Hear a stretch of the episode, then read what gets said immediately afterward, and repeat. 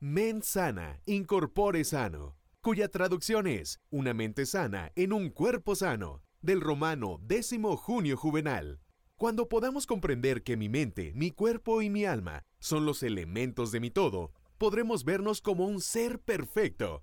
Bienvenidos a Reprográmate, donde crearemos la magia de vivir en conexión con tu mente, cuerpo y alma.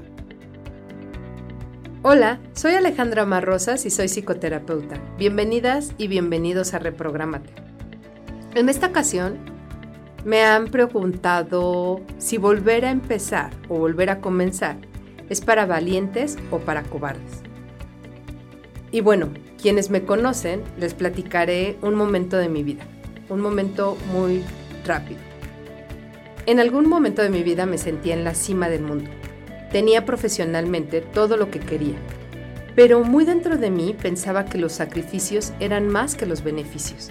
En verdad amaba lo que hacía, pero no era suficiente porque sabía que no eran las circunstancias donde yo quería desarrollarme completamente. En un momento de crisis dije adiós.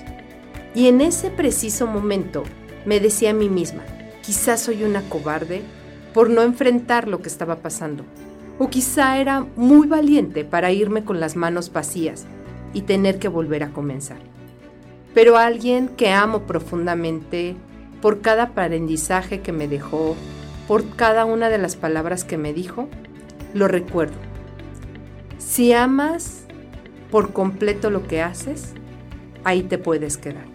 Pero si no, renuncia. Si no estás a gusto en donde estás, renuncia. Eso me dijo el jefe Barrios. Y hoy entiendo cada una de sus palabras y agradezco su paso en mi vida. Donde quiera que esté, jefe Barrios, lo amo y mil gracias por dejar huella en mí. Y mira, como yo lo veo, comenzar es de valiente, porque arrancar de cero es un desafío muy grande para tomar lo necesario y ser muy corajudo, tener que salir sacar las agallas, levantar la cara. Puedes ver como cobardía porque quizá ¿no? no fuiste capaz de solucionar las inconvenientes o porque las situaciones que estabas viviendo no eran las mejor y quisiste olvidarlas y dejarlas atrás. Pero mi respuesta en ese momento cuando me lo han preguntado siempre es depende. ¿Y depende de qué? De las razones por las cuales estás eligiendo dar este paso. Porque Además, ese aspecto va a definir el compromiso que tú vas a tener al volver a comenzar. Y la forma como lo vas a asumir frente a todos los obstáculos que se van a enfrentar en este nuevo camino de volver a comenzar. Es valiente mirar cada situación difícil como una oportunidad de crecimiento y decidir salir de tu zona de confort para poderte arriesgar a lo desconocido y volver a surgir nuevamente. Esto explica en situaciones de régimen alimenticios, nuevos hábitos, procesos complejos de reincorporarse laboralmente, iniciar un emprendimiento, romper una relación, trasladarse a otro país, recuperarse de situaciones completamente difíciles o de cualquier índice volver a comenzar, siempre es posible modificar lo que no nos hace feliz, no importa la edad.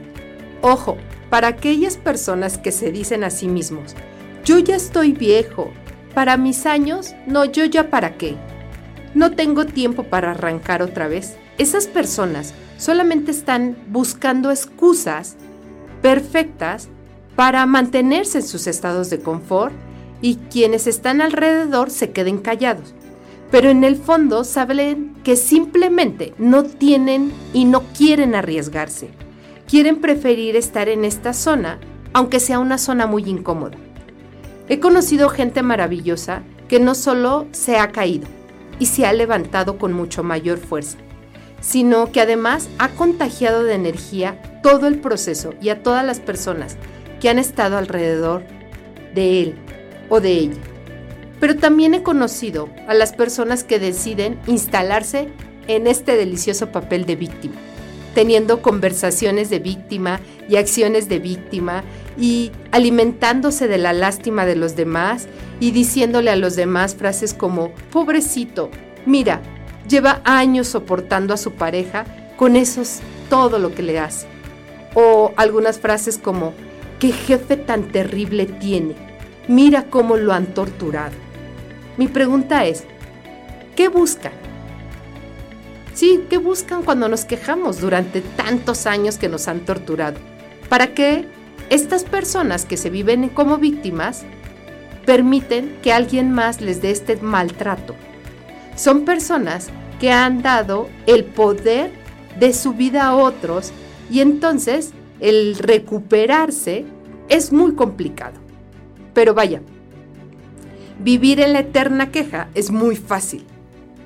Es mucho más fácil vivir ahí en la queja que esforzarnos un poco y alejarnos de estas personas y comenzar de nuevo, cambiar nuestra vida. Ok, ¿qué hacemos para comenzar de nuevo?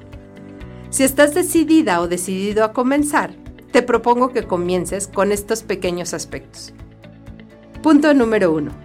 Tú eres quien tomó esa decisión. Tú eres la que eligió o el que eligió cambiar, volver a empezar. No quieras que tu alrededor opine, sume, cambie, haga. Este cambio es completamente tuyo. Fue tu decisión. Y entonces, verifica tus decisiones. Deja de esperar que aprueben los cambios. Tú eres el que estás en desagusto. El que requiere cambiar eres tú. Toma el aprendizaje vivido, todo como una oportunidad de crecimiento. La crisis es un maestro, es el maestro de la vida que nos ocurre o que tiende a suceder para que nosotros podamos crecer, aprender, generar, buscar nuevas posibilidades. Recuerda, la experiencia aprendida o la experiencia que no se aprende siempre va a ser una repetición de vivencias acumuladas. 3. Tengan claro los motivos. ¿Para qué vas a iniciar el cambio que quieres? Pon todo en una balanza. Prioriza los beneficios y los sacrificios que vas a hacer en este nuevo comienzo. Recuerda, en el enojo y la desesperación, las decisiones siempre son mal tomadas.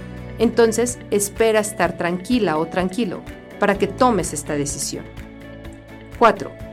¿Qué tipo de pensamiento requieres cambiar? Somos el producto de nuestras creencias y de nuestros pensamientos. De nada sirve empezar a realizar cambios en acciones si no cambiamos primero nuestras conversaciones privadas. Esas que te llegan a tu mente todo el tiempo que te dicen tú puedes o no puedes. Eres un triunfador o eres un perdedor. Sí, claro, lo vas a lograr. No sirves para nada. Esas conversaciones son las que requieren cambiar antes de que hagas el nuevo comienzo. 5. Aléjate de cada logro que hayas tenido en el pasado. Ese ya fueron en el pasado.